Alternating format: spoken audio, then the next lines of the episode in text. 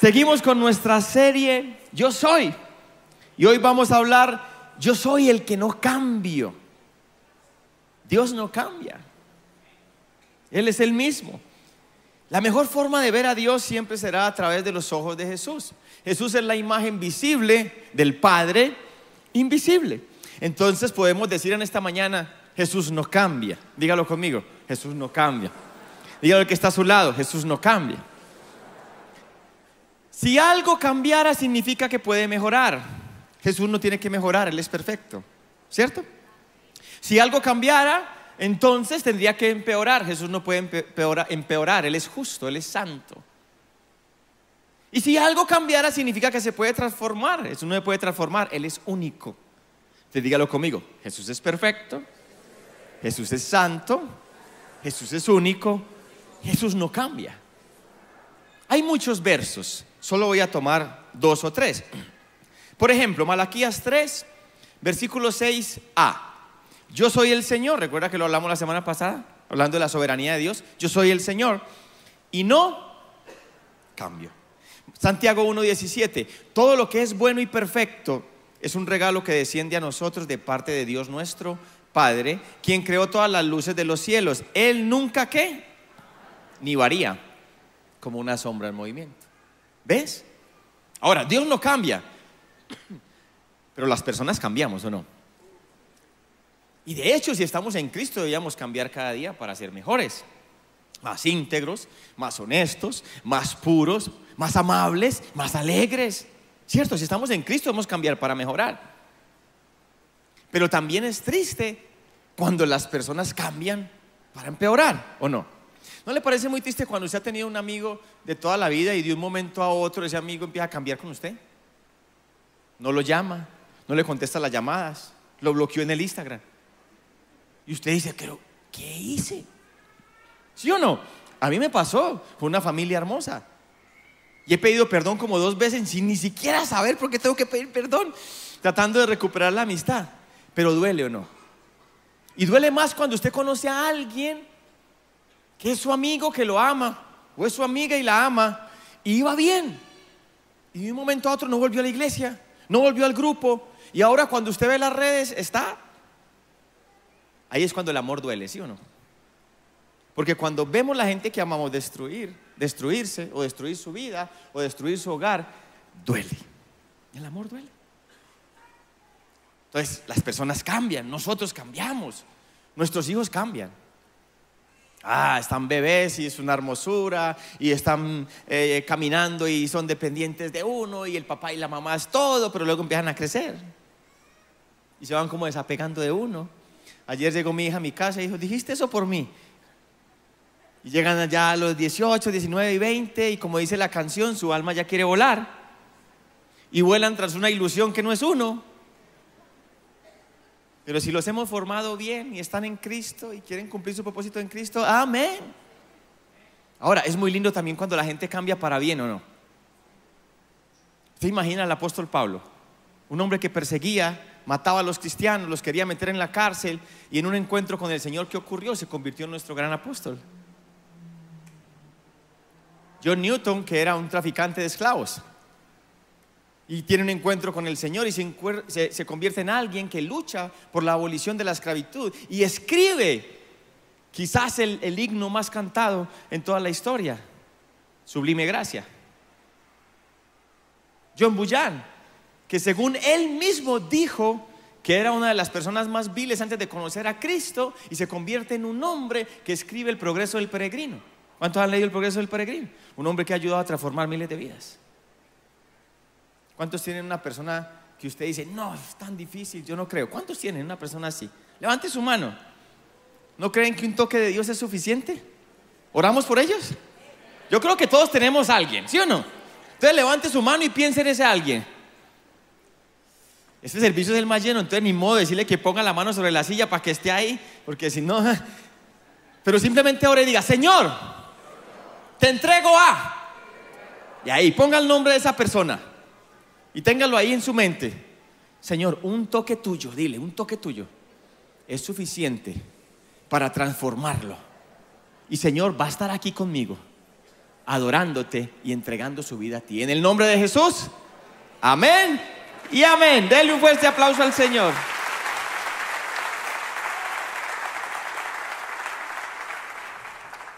Debemos estar tan agradecidos. ¿Cuántos están agradecidos porque Dios los ha cambiado? ¿Cuántos están agradecidos porque Dios ha cambiado su matrimonio? Yo estoy agradecido por eso. Pero hay muchos que tienen que estar mucho más agradecidos, ¿sí o no? Porque al que mucho le perdona, mucho ama. Y hay muchos que tienen que estar mucho más agradecidos por esto. Mire, piensen esto. ¿Quién creen que es? ¿Quién creen que es? ¿Quién? Mírelo ahí. ¿Usted recuerda que el pastor Andrés, él ha dicho que él era hippie o no? Tiene que estar muy agradecido. Mira el pastor Cristian. Bueno, el pastor Cristian no ha cambiado mucho. ¿Quién es este? ¿Quién? ¿Quién?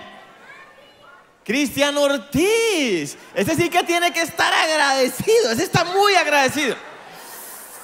Dios mío. Y mire, ¿quién es este? Dígame quién es. Con esa carita de inocencia si lo conocieran. El señor que está ahí sentado. Bomber. ¿Quién más? No, este es el que más agradecido tiene que estar de todos, ¿sí o no? ¿Quién es? Nuestro director de alabanza de Comunidad Music, Sebas, Sebas, cuánta gratitud con el Señor. ¿Quién es este?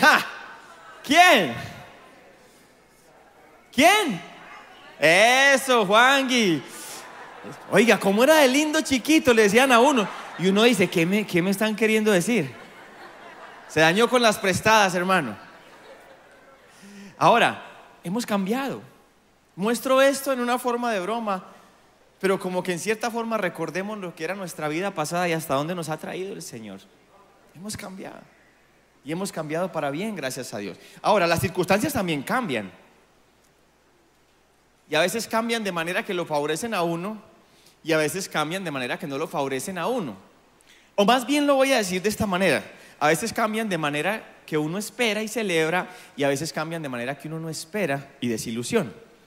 ¿Y por qué lo digo así? Porque antes lo estaba diciendo para mal o para bien, pero es que Dios usa hasta las cosas malas para bien, como dije hace una semana. A mí hay momentos en la vida que ha ocurrido un cambio así, me ha sacado lágrimas, me ha llenado de temor. Recuerdo una vez, estaba en un momento hermoso de mi vida, mis hijas tenían como unas seis y otras tres años, estábamos muy bien financieramente. Y mi esposa me dijo, ¿qué tal si nos, metemos ya a nuestro apartamento? Hagamos un esfuerzo y empecemos a pagar nuestro apartamento. Y nos gustaba mucho el apartamento donde vivíamos. Muy grande, la unidad era muy cómoda, las niñas estaban pequeñas, la unidad tenía muchas cosas. Entonces yo llamé a la agencia y dije que estaba interesado y bueno, con algunas influencias pude conseguir el, el teléfono del dueño. Llamé al dueño y le dije, oye, estoy interesado en su apartamento, eh, ¿cuánto vale? me dijo, vale tanto, pero demasiado, mucho más allá de mi presupuesto. Pero le dije, podemos, podemos llegar a un acuerdo. me dijo, no, yo ahora no estoy interesado en venderlo. Como a los tres meses me llamó borracho, como a las 11 de la noche. Yo contesté, y los borrachos siempre dicen la verdad, ¿sí o no? y entonces me dijo, sí, lo quiero vender. Y me di cuenta que era un militar. Y había tenido como un problema en el país y estaba pidiendo asilo político en los Estados Unidos. Sin embargo, no se bajaba del precio. Yo le dije, no, hombre, no. Hicimos una buena amistad. Y ya cada que se emborrachaba me llamaba y yo terminaba aconsejándolo. Yo terminaba aconsejándolo y a lo último por allá terminábamos hablando del apartamento.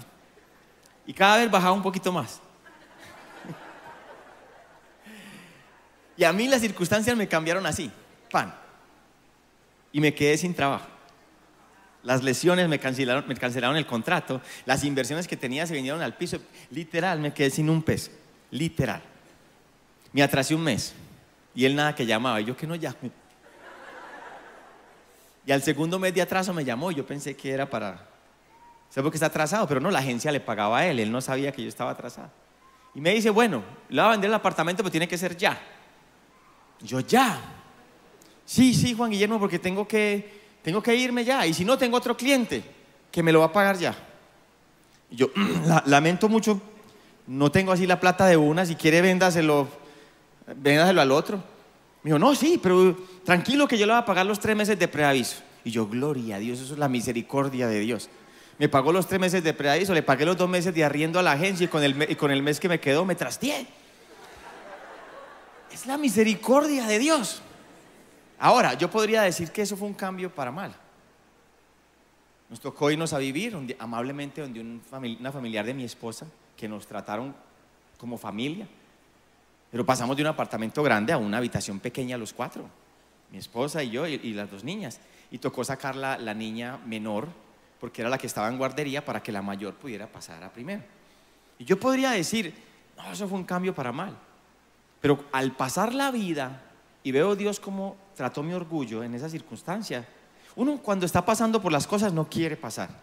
Pero después de que pasa por ellas y entiende un poco lo que Dios hizo en su corazón, entonces yo digo, lo que se vio para mal, Dios lo usó para bien. Para darme un poco más de humildad, ese corazón orgulloso que, que tenía de la persona que era y seguir formando el carácter de Cristo en mí. Como a los siete meses, nos llama alguien de la familia de mi esposa y dice, vea, váyanse para este apartamento, me lo desocupar, no tienen que pagar mi arriendo. Y me llama un amigo y me dice, ¿cómo es que tú me has dicho que tu hija menor no está estudiando? Aquí te mando todo el año completo para que le pagues el colegio, el transporte, los algos. Entonces, hay veces las cosas cambian así, pero hay veces Dios también las cambia así. Y yo quiero que usted hoy tenga expectativa de que Dios puede hacer un cambio en su vida en un de repente para bien en un solo segundo puede cambiar las cosas para siempre. Te levante sus manos y diga, Señor, gracias, hazlo conmigo. Un buen de repente que cambie mi situación en el nombre de Jesús. Gracias te doy, Señor. Amén.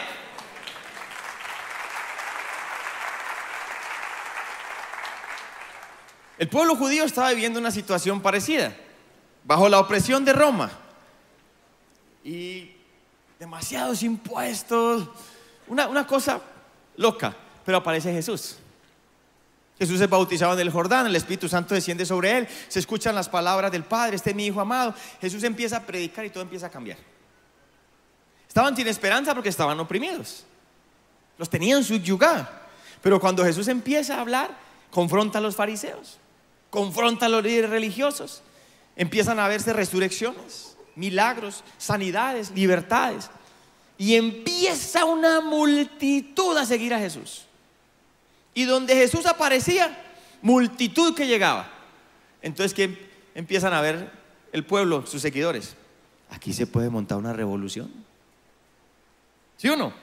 Y nos quitamos esta opresión de Roma. Y Juan 6:15 dice que quisieron hacerlo rey a la fuerza. Pero no era lo que venía Jesús. Pero era lo que ellos creían. Viene un Mesías que nos va a librar de la opresión de Roma. Y tenían esa esperanza y tenían esa ilusión y en un momento a otro Jesús está en una cruz.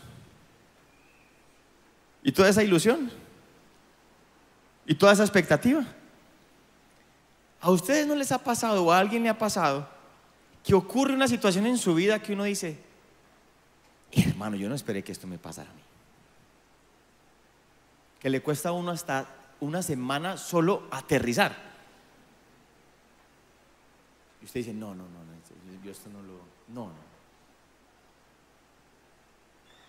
Así estaban los discípulos. Después de ver a Jesús hacer milagros, después de ver su oratoria, cómo la gente lo seguía, la forma en que podía confrontar y nadie lo tocaba, y ahora está en una cruz.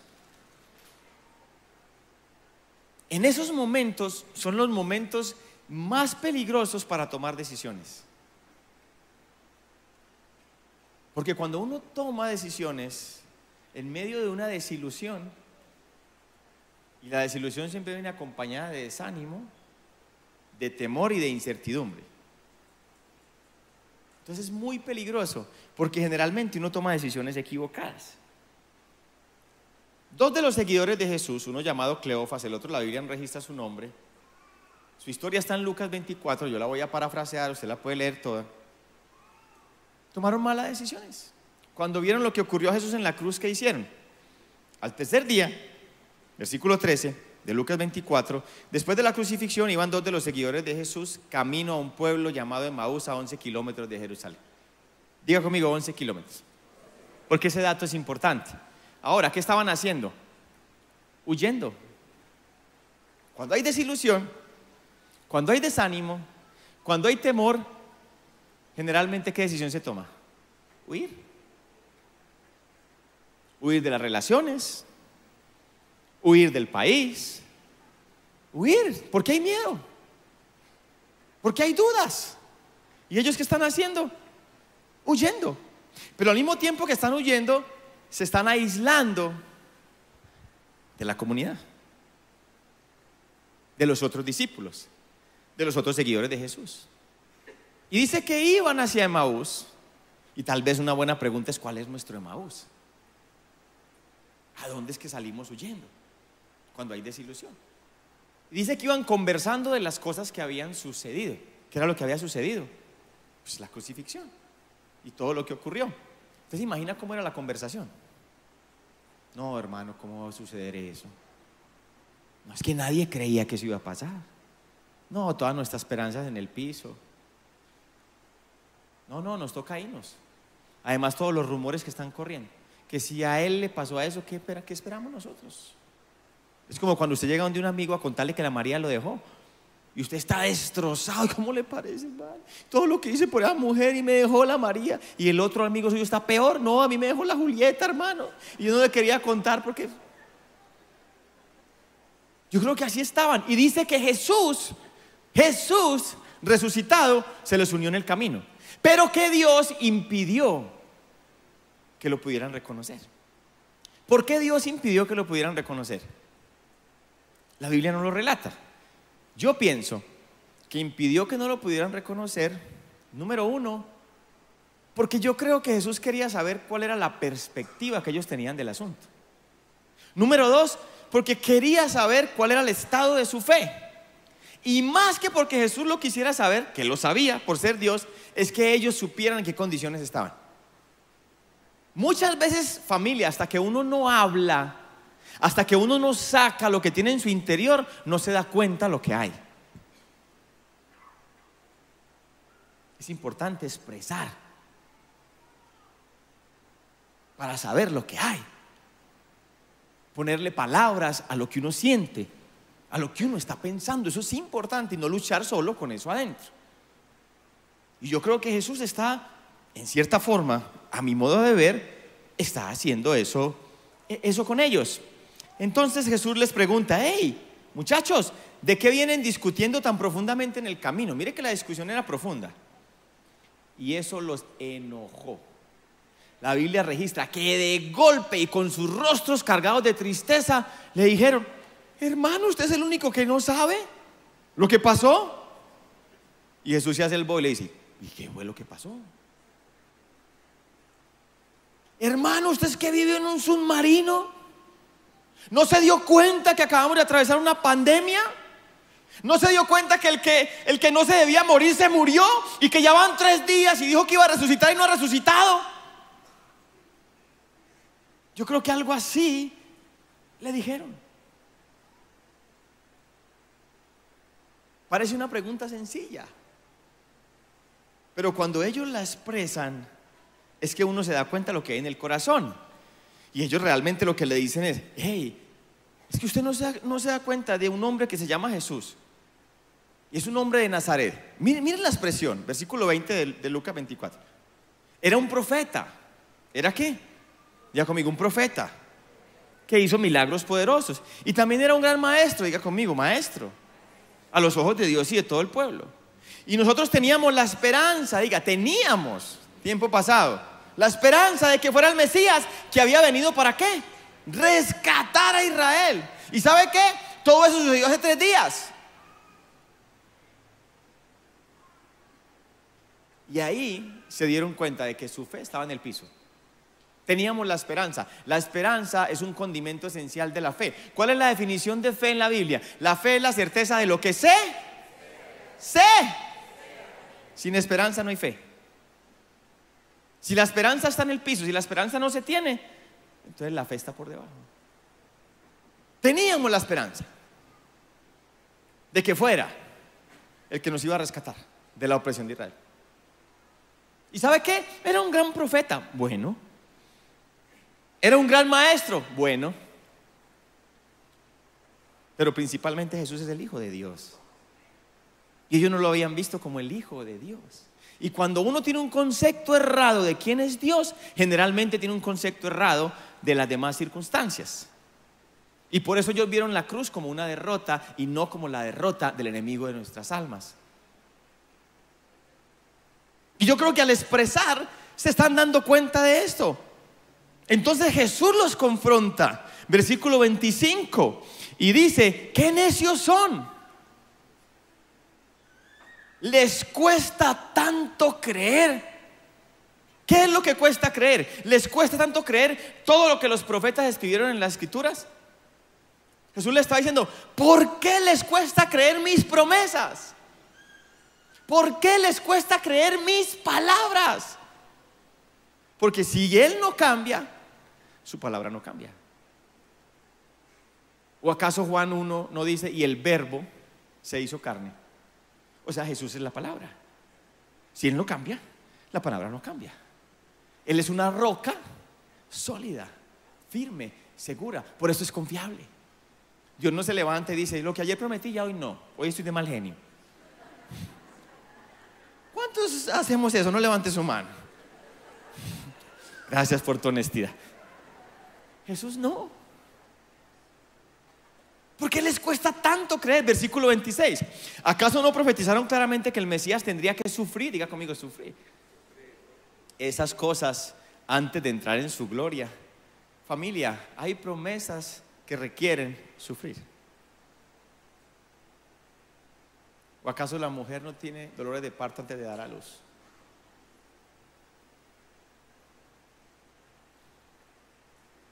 Y hay caminos de gloria que requieren pasar por la cruz. Y esas son las cosas que no son fáciles de escuchar. Cuando usted lee el libro de Hebreos 11, el libro de Hebreos capítulo 11, que es el escuadrón de la fe, no son el escuadrón de la fe porque tuvieron una vida muy plácida y nunca les pasó nada. ¿Usted se imagina que ese libro eh, dijera? Por ejemplo, Daniel, nació en una cuna de ricos, tuvo todo lo que necesitaba, se crió con todos sus hermanos con los cuales nunca tuvo una discusión. Amó a su hermanita mejor, menor. Crecieron, estudiaron todo lo que quisieron, se casaron, tuvieron cada uno diez hijos, a los cuales cada uno su abuelo le dio un yate y terminaron la vida pescando en alta mar, a la luz de hermosos atardeceres dejando herencia a sus generaciones y todo eso fue por la fe. sí, claro. Por la fe fueron echados en hornos de fuego porque no quisieron postrarse ante ningún nido. Por la fe fueron echados en fosos de leones. Por la fe algunos fueron aserrados y partidos a la mitad.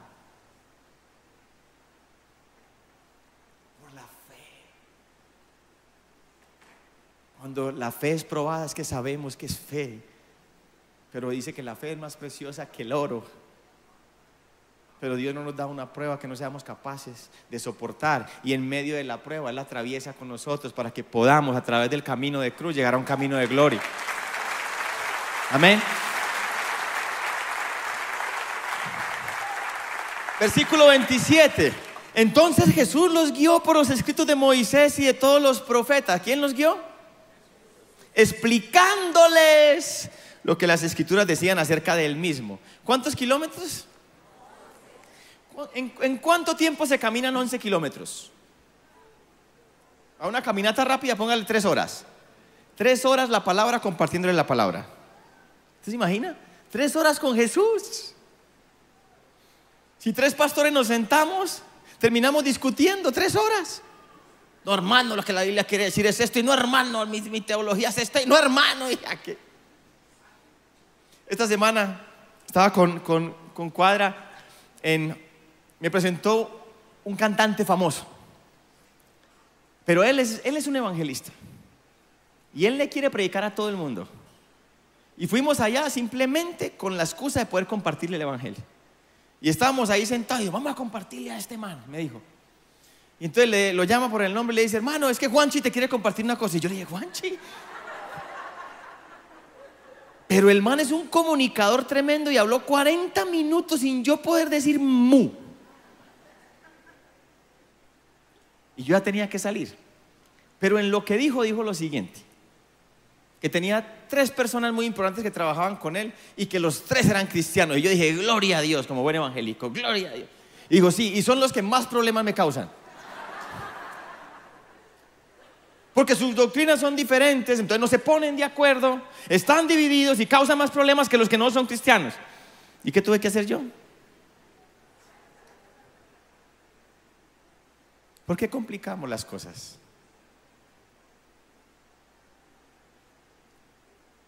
El Evangelio es uno solo, Jesús es una sola y la misión es una sola. Amemos a Dios, honremos, a Dios, amemos a la gente y compartamos a la gente de Jesús, punto. Porque en la unidad es que el mundo conocerá que Jesucristo es el Hijo de Dios.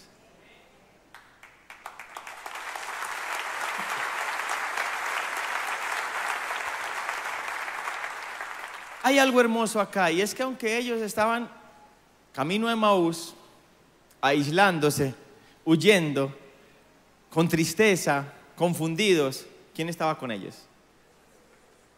Puede ser que estés huyendo, Puede ser que hoy apenas estés regresando.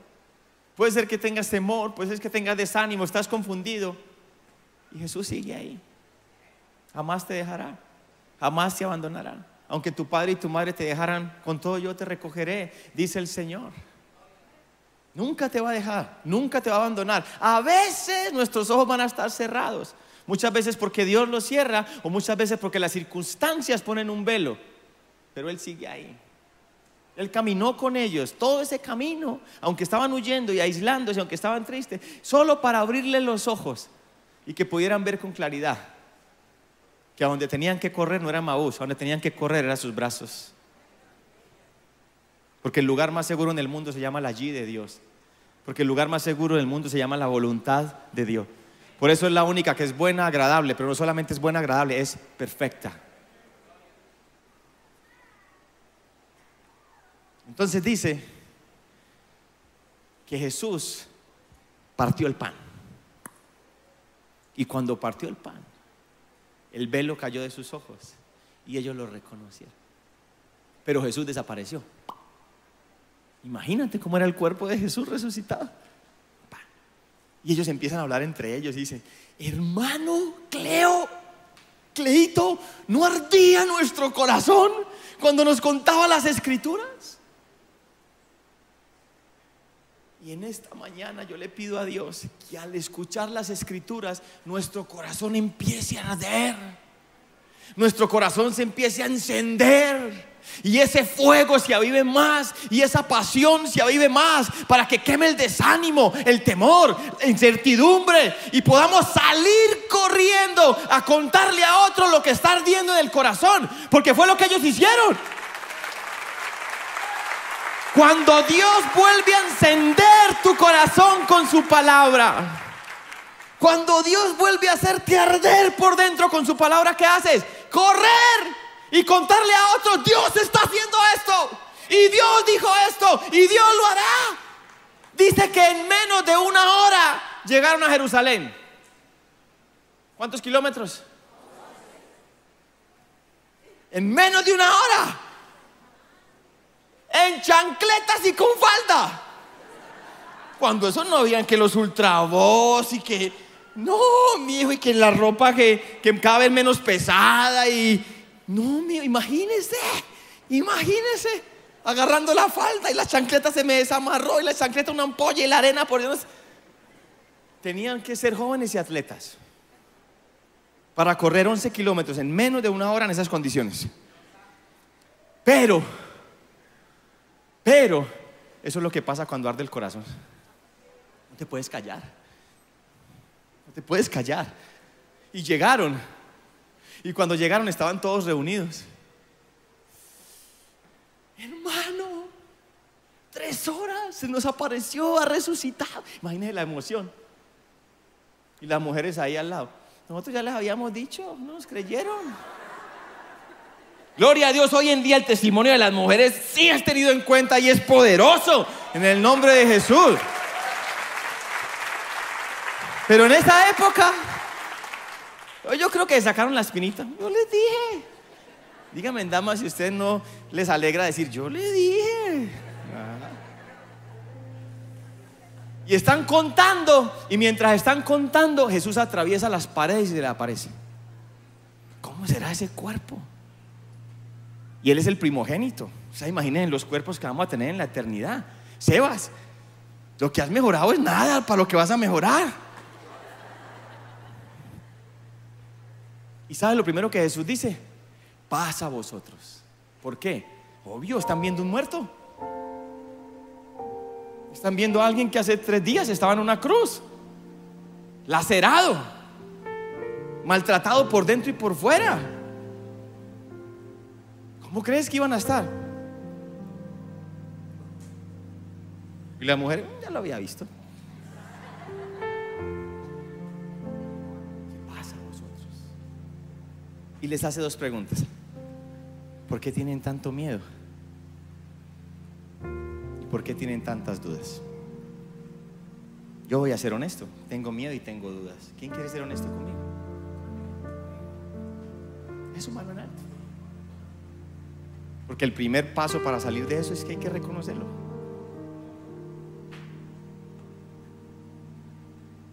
Tenemos miedo. Tenemos duda.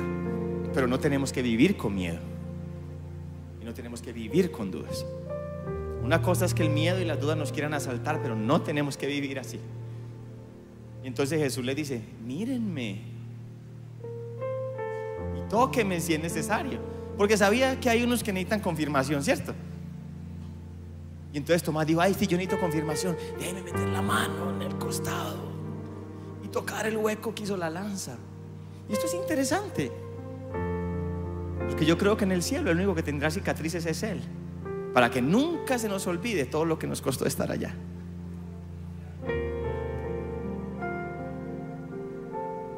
Por eso es el Cordero sacrificado. Y es el Rey de Reyes que volverá.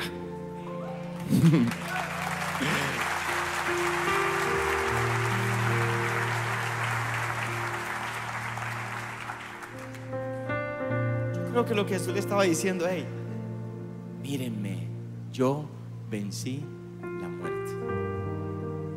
Los restos de Buda están donde enterraron a Buda, los de Mahoma están donde enterraron a Mahoma, pero ¿dónde están los de Jesús? Y yo creo que Él nos está diciendo esta mañana, mírame a mí, estoy vivo, estoy vivo. La tumba no pudo retenerme. La muerte, ¿dónde está muerte tu aguijón? Y ya pagué el precio del pecado por todos ustedes. Estoy en mi trono y seguiré en mi trono. Porque yo soy el mismo ayer, hoy y por los siglos de los siglos. Amén. Ponte de pie y alaba al Señor. Ponte de pie y adora al Señor.